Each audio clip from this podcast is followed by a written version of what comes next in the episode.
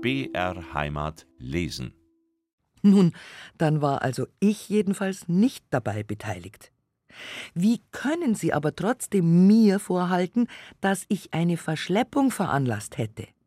Eine solche scheint mir übrigens auch bei Rosa nicht vorzuliegen, denn wenn sie auch die Obligationen auf diese mir nicht recht begreifliche Weise fortschaffen ließ, so war dies einfach eine Torheit von ihr. Denn die Papiere waren ihr rechtmäßiges Eigentum. Sie hätte offen und vor den Augen der Gerichtskommission ihr Eigentum hinübertragen dürfen und sollen. Der Untersuchungsrichter äußerte nun, bei diesem angeblichen Geschenke habe sich auch eine Obligation befunden, die an dem Tag der Sperre erst eingebracht worden sei. Ich? Das ist mir unbegreiflich. Das kann nicht sein.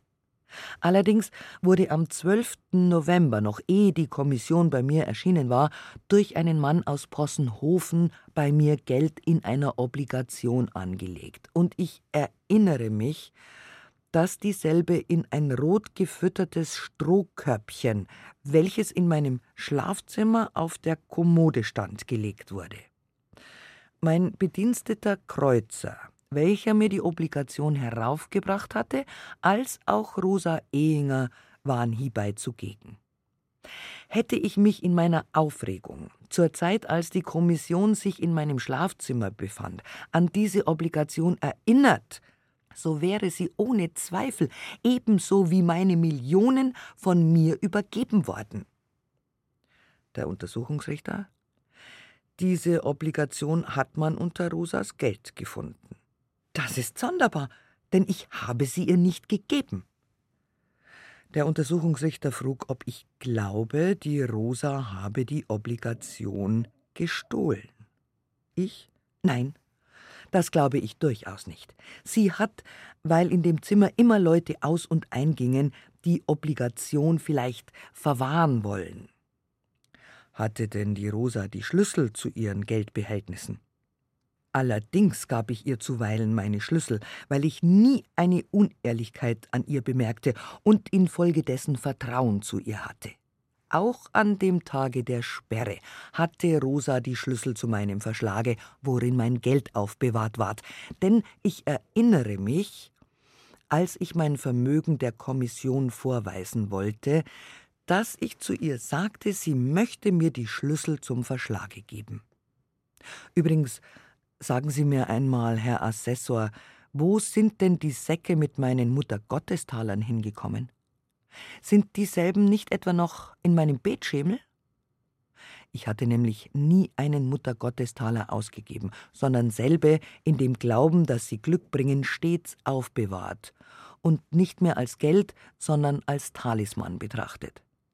Rosa Ehinger hatte dieselben in zwei Säckchen zusammengebunden, welche ich dann in den Betschemel stellte.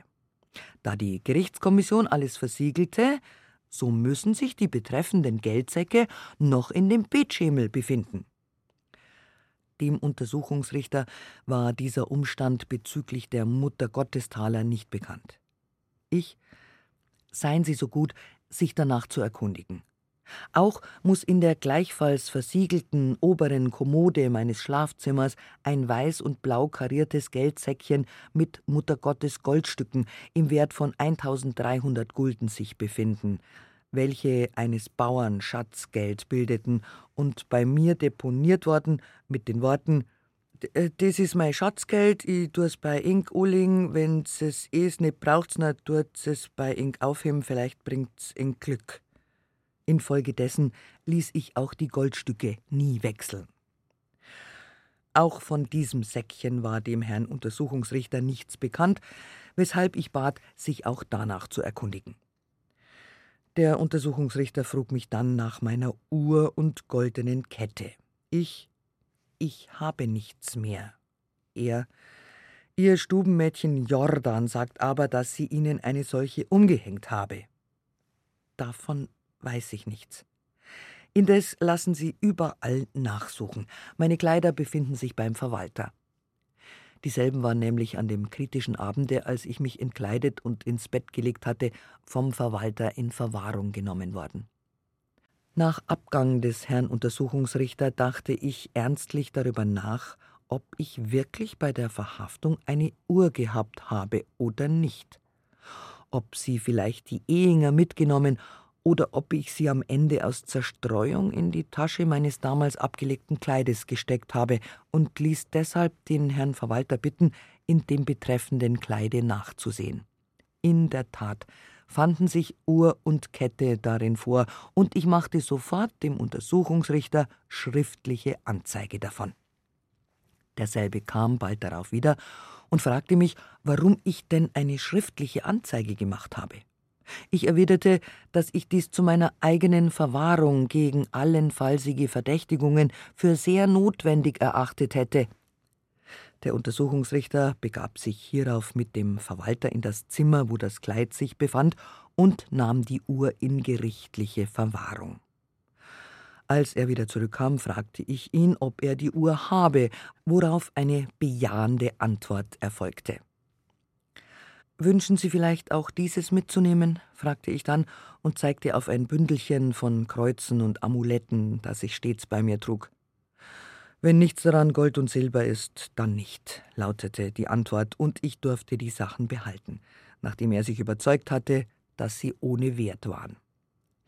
Eines Tages besuchte mich auch der Polizeiarzt Dr. Frank, wobei er sich gelegentlich erkundigte, ob Notar Vincenti schon bei mir erschienen wäre, denn unter meinen Forderungen hätte sich auch ein Schuldschein seiner verheirateten Tochter vorgefunden, welchen er jetzt zahlen müsse. Unter anderem stellte er so dann auch die Frage an mich, woher ich denn meine Zigarren bezogen habe, und meine Antwort ging dahin, dass mir dieselben Kaufmann Max Schulze gelegentlich eines abgeschlossenen Hauskaufes zum Geschenk gemacht hatte. Sie sollen sehr teuer und aus Havanna importiert gewesen sein. Einige Tage nach dem Tode meiner Mutter überbrachte mir der Untersuchungsrichter Herr Radlkofer deren Ehering. Das einzige, was ich außer einigen Familienbildern von der Hinterlassenschaft meiner Mutter erhält. Ich schrieb an Notar Vincenti mir auch zwei Tassen, welche meiner Mutter besonders wert waren, als Andenken zu überlassen. Es waren zwei große in Silber gearbeitete Kaffeeschalen. Auf einer der Obertassen befand sich das Miniaturporträt des hochseligen Königs Ludwig und auf der Untertasse die Miniaturporträts der Söhne des königlichen Hauses, während an der anderen Obertasse das Porträt der Königin Therese und der Untertasse dasjenige der Prinzessinnen des königlichen Hauses in derselben Weise angebracht waren. Meine Mutter hatte mir stets bedeutet, dass ich diese Tassen nie verkaufen solle, weil sie ihr stets eine sehr wertvolle Erinnerung gewesen seien. Meine Bitte an den Notar wurde jedoch abschlägig beschieden, und die sehr wertvollen Tassen wurden in der Versteigerung um die Bagatelle von 200 Gulden losgeschlagen. Meine Mutter besaß sonst noch außerordentlich viel Silber, eine ganze Toiletteneinrichtung mit ihrem Familiennamen, Bestecke, Service, kurz lauter Wertgegenstände. Das Möblement war gleichfalls sehr schön. Die Schmuckgegenstände, welche meine Mutter von mir zum Geschenk erhalten, hatte sie unaufgefordert und unmittelbar nach der über mich hereingebrochenen Katastrophe zu Notar Vincenti getragen, damit sie dieser zur Gantmasse lege. An barem Geld soll man bei ihr nur noch 600 Gulden vorgefunden haben, welche zur Deckung der Leichenkosten verwendet wurden. Von alledem erhielt ich auf meinen Wunsch nur die Familienbilder, welche, wie ich vernahm, Notar Hacker, der den Nachlass zu besorgen hatte, aus den Rahmen nehmen lassen wollte, wogegen aber doch der Hausherr meiner seligen Mutter, Herr Kiefer, protestierte. Die sehr einfach vergoldeten Rahmen hätten auch wahrlich der Gantmasse, zu welcher die ganze Erbschaft geschlagen wurde, einen kaum nennenswerten Betrag eingetragen.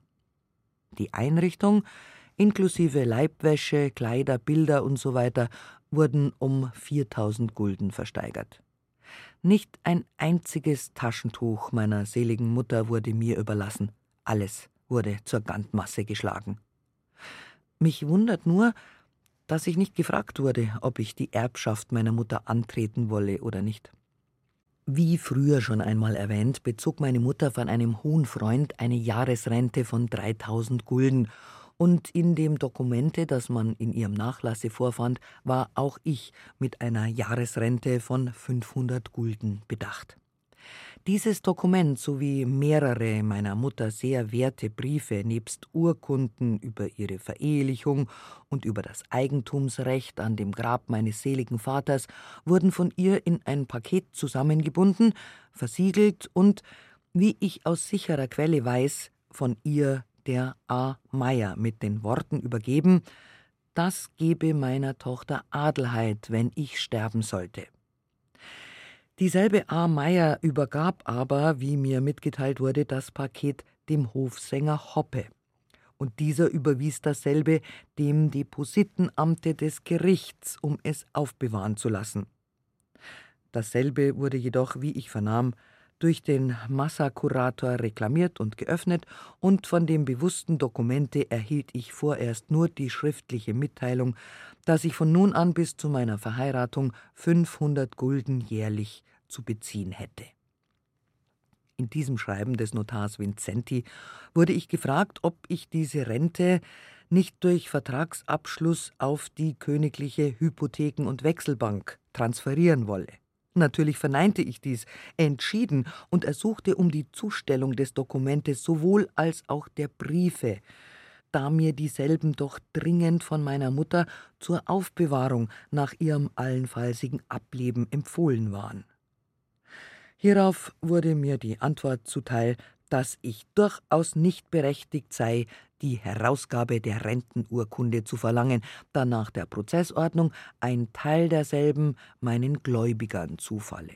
Ich könne zwar über 365 Gulden und die Hälfte des Überschusses von 135 Gulden, also über 432,5 Gulden verfügen, nicht aber über den Rest von 67,5 Gulden. Was die Schriftstücke in dem Pakete anbeträfe, setzte der Notar weiter auseinander, so beschränkten sich dieselben lediglich auf die genannten Urkunden. Vier bis fünf an meine Mutter adressierten Briefe, welche dabei waren, habe er dem hohen Absender wieder zurückgestellt. Die erwähnte Rente wird mir seither mit einem monatlichen Abzuge wieder ausgezahlt.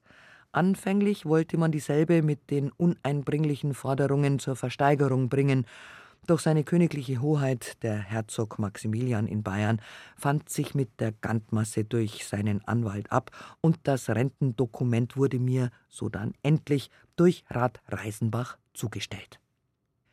In meinen weiteren Verhören frug mich Herr Untersuchungsrichter Radlkofer immer und immer wieder über das Geschenk aus, das ich der Rosa Ehinger gegeben, und ganz besonders wollte er immer das ganz genaueste Datum wissen, ob es vor oder nach Allerheiligen gewesen sei. Ich konnte dies natürlich wiederum nicht genau angeben, sondern mit gutem Gewissen nur immer wieder sagen, dass die betreffende Schenkung nicht während oder nach der Sperre erfolgt sei. Ich für meine Person, erklärte ich oft, sehe gar nicht ein, welchen Grund ich haben sollte, um Ihnen das Datum zu verheimlichen. Fragen Sie, wie ich schon öfter gesagt habe, die Rosa Ehinger darüber. Die wird es Ihnen doch genauer sagen können als ich. Seit dem Augenblick, als die Gerichtskommission bei mir eintrat, war ich keinen Augenblick mehr unbewacht, und wie Sie selbst sagen und sagen müssen, wurde gerade während dieser Zeit die sogenannte Verschleppung in die Ehingersche Wohnung in Szene gesetzt.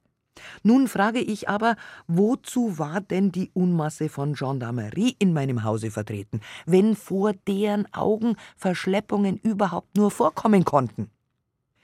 In meinem Interesse, sowohl als auch im Interesse der Gläubiger, wäre es überhaupt am Platze gewesen, niemanden aus meinen Räumlichkeiten hinauszulassen, ohne ihn zu untersuchen.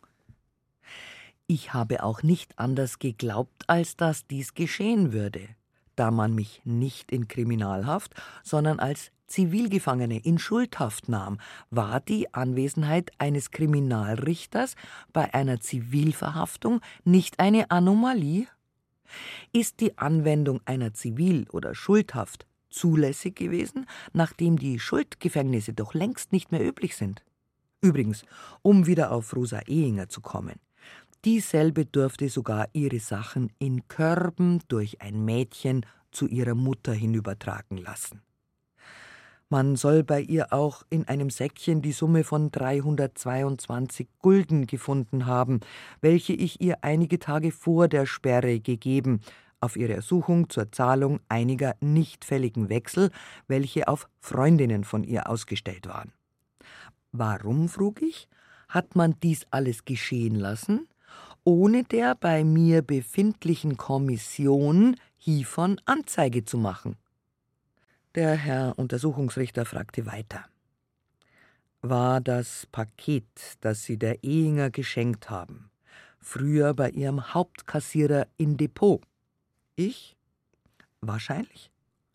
Übrigens habe ich selbst öfter Obligationen zusammengerichtet und sie dann meistens in meine obere Kommode hineingelegt, bis sie von meinem Hauptkassier später sortiert und in Aufbewahrung genommen wurden. Auch hatte ich stets eine Anzahl Obligationen im Hause, um Leuten, welche ihr Kapital in Obligationen ausbezahlt wünschten, damit dienen zu können. Der Untersuchungsrichter bemerkte, mein Kassier habe mir stets nur Pakete von je 50.000 Gulden gebracht. Bitte sehr, häufig auch solche mit weniger, oft nur mit 20.000 Gulden oder auch noch weniger, wie ich es eben zur Auszahlung brauchte. Mein Kassier hat sich hier und da auch geirrt. So kam es einmal vor, dass 17.000 Gulden zu viel in einem Pakete waren, wie sich herausstellte, als Weber dieses beim Bankier lang wechseln ließ. Ich begreife überhaupt gar nicht, wie Sie noch daran zweifeln können, dass ich der Rosa dies Geschenk gemacht habe, da wir es Ihnen doch beide bestätigen. Oder sieht mir vielleicht das nicht gleich, nachdem ich leider immer zu generös gewesen? Auf die Frage, ob ich wirklich so uneigennützig sei, entgegnete ich Ja, das bin ich. In diesem Geschenke soll eine Verschleppung liegen. Oder glauben Sie vielleicht, ich habe Tage vorher gewusst, dass eine Gerichtskommission zu mir komme, dass dieselbe mein Vermögen beschlagnehme und mich selbst in die sogenannte Zivilhaft schicken würde? Übrigens, den Fall gesetzt, ich hätte etwas beseitigen wollen. Hätte ich das nicht lange vorher schon tun können? Und hätte ich dann, da mir Millionen zur Verfügung standen, nicht eine zehnfach größere Summe verschleppen können? Und hätte ich nicht schon bei den ersten vier Stürmen Zeit und Gelegenheit genug hierzu und dazu gehabt, meine Häuser auf andere Namen eintragen zu lassen, Kapitalien und Brillanten verschwinden zu lassen? Wer hätte es gewusst? Wer hätte mich daran gehindert? Und trotzdem habe ich nichts beseitigt, da mir eine Unehrlichkeit von jeher zuwider war. Bei einem der nächsten Verhöre teilte mir der Herr Radelkofer auch mit, dass von den erwähnten Marientalern nur ein Sack vorgefunden worden sei. Ich erwiderte hierauf in verwundertem Tone, dass es ja zwei Säcke gewesen seien. Der Untersuchungsrichter bemerkte, Ehinger sagte, es sei nur einer gewesen. Übrigens hätte ich diese Marientaler unter meine Dienstboten verteilt. Ich, das ist unwahr. Der Untersuchungsrichter bemerkte, die Dienstboten behaupten es. Ich, so lügt die Bagage. Er, der Sack wurde an dem kritischen Abende, als sie ausruhten, an ihr Bett gestellt. Davon weiß ich rein gar nichts. Und dann sollten Sie gesagt haben, die Leute sollten nur das Geld unter sich verteilen. Das ist rein erfunden, was ich doch nicht alles soll. Am Ende soll ich gar noch gesagt haben, teilt euch brüderlich darein. Der Untersuchungsrichter, brüderlich gerade nicht, denn es hat einer den anderen verraten. Ich Wahrscheinlich hat einer mehr davon genommen als der andere, weshalb sie sich auch verraten. Ich stelle hiermit Strafantrag gegen dieselben. Auch dieses wurde mir später als Verschleppung angerechnet. Hierauf frug mich Radlkofer, ob Rosa Ehinger mir zur Auszahlung 8000 Gulden in Banknoten geliehen habe. Dies wurde von mir bejaht. Mir war nämlich einmal das Silbergeld beim Auszahlen ausgegangen, und damit keine Stockung im Auszahlen eintrete, so nahm ich für den Augenblick 8000 Gulden in Banknoten an, welche Rosa mir anbot. Diese 8000 Gulden hat Rosa Ehinger von der Gant beantragt, auch wurde ihr dieser Anspruch nicht bestritten. Der Untersuchungsrichter bemerkte weiter, es habe noch ein Paket mit 50.000 Gulden gefehlt, sei aber bereits gefunden worden. Ich? Nun, das ist recht. Der Untersuchungsrichter bemerkte, der Kammerdiener Nebel habe am selben Abend, als das Geschäft bereits gesperrt war, der Mutter Ehinger nochmals ein Paket hinübergebracht, gleichsam als wäre es auch ein Geschenk von mir. Ich Dagegen protestiere ich aufs bestimmteste, denn ich habe Fräulein Rosa nur ein Paket geschenkt. Warum nennen Sie Ihre Freundin denn auf einmal Fräulein? Weil mir das jetzt so beliebt. Wo hat denn der Nebel, dieser Kerl, dann das zweite Paket hergenommen? Hatte ich dasselbe vielleicht auch vor dem Bette stehen, wie es von den Säcken behauptet wird? Der Untersuchungsrichter teilte nun mit, Nebel habe bei der Auslieferung der Obligationen an das Gericht ein Paket, statt es mir hinzugeben, zur Seite, und zwar unter die Wäsche geworfen. Ich? Da ich während des ganzen Auslieferungsaktes dem Nebel den Rücken gewendet habe, so habe ich dies nicht sehen können. Wie konnte er denn aber überhaupt dies vor den Augen der Kommission vollbringen? Wo wurde denn das Paket gefunden? Der Untersuchungsrichter bemerkte, der Nebel habe es, wie bereits mitgeteilt, als ein weiteres Geschenk von mir zur Mutter der Ehinger gebracht, mit der Bemerkung, die Rosa habe es ihm zum Hinübertragen gegeben. Ich. Ja, was geht denn das alles mich an? Der Nebel hat, wie Sie mir mitteilen, ein Paket Obligationen bei der Vermögensübergabe an das Gericht auf die Seite praktiziert und die Rosa soll ihm sodann aufgetragen haben, dasselbe zu ihrer Mutter zu tragen. Was habe denn nun aber ich mit der Sache zu tun? Ich meinte, man solle mich nicht über Umstände zur Verantwortung ziehen, die mir bis zur Stunde fremd geblieben sind. Wie sich später herausstellte, war Nebel zwei volle Monate auf der Aussage stehen geblieben, dass er das Paket Obligationen von der Rosa Ehinger zum Hinüberschaffen erhalten habe. Später behauptete er, dasselbe von mir mit dem Auftrage erhalten zu haben, es dem Diener der Frau Generalin Manz zum Aufbewahren zu übergeben. Ich verlangte deshalb, mit diesem Nebel konfrontiert zu werden. Und als dieses auch geschah, da fragte ich ihn, ob er auf Ehr und Gewissen behaupten könne, dass ich ihm einen derartigen Auftrag gegeben. Und der freche Mensch bestand wirklich auf seiner zweiten Aussage. Wie kommt es dann, fragte ich, dass du erst behauptest, das Paket von der Ehinger erhalten zu haben, mit dem Auftrage, es ihrer Mutter zu überbringen? Hierauf hatte er keine Antwort. Ich kann und mag nicht die Worte wiederholen, mit denen ich den unverschämten Lügner bei dieser Gelegenheit herunterkanzelte, so dass sich der Untersuchungsrichter da reinlegen zu müssen glaubte und meine Auslassungen gegen diesen niederträchtigen Diener als meine bekannte Grobheit gegen die mir Untergebenen bezeichnete. Sofort suchte nun Nebel meine Partei zu ergreifen, indem er erklärte, dass ich gegen ihn stets gut gewesen sei. Selbstverständlich verbat ich mir ab sofort das Zeugnis eines solchen Tropfes. Die zweite Verschleppung wurde mir also ebenso wie die erste zur Last gelegt. Tausend Gulden in Silber, die man in Nebels Zimmer vorfand, wollte er ebenfalls von mir geschenkt erhalten haben.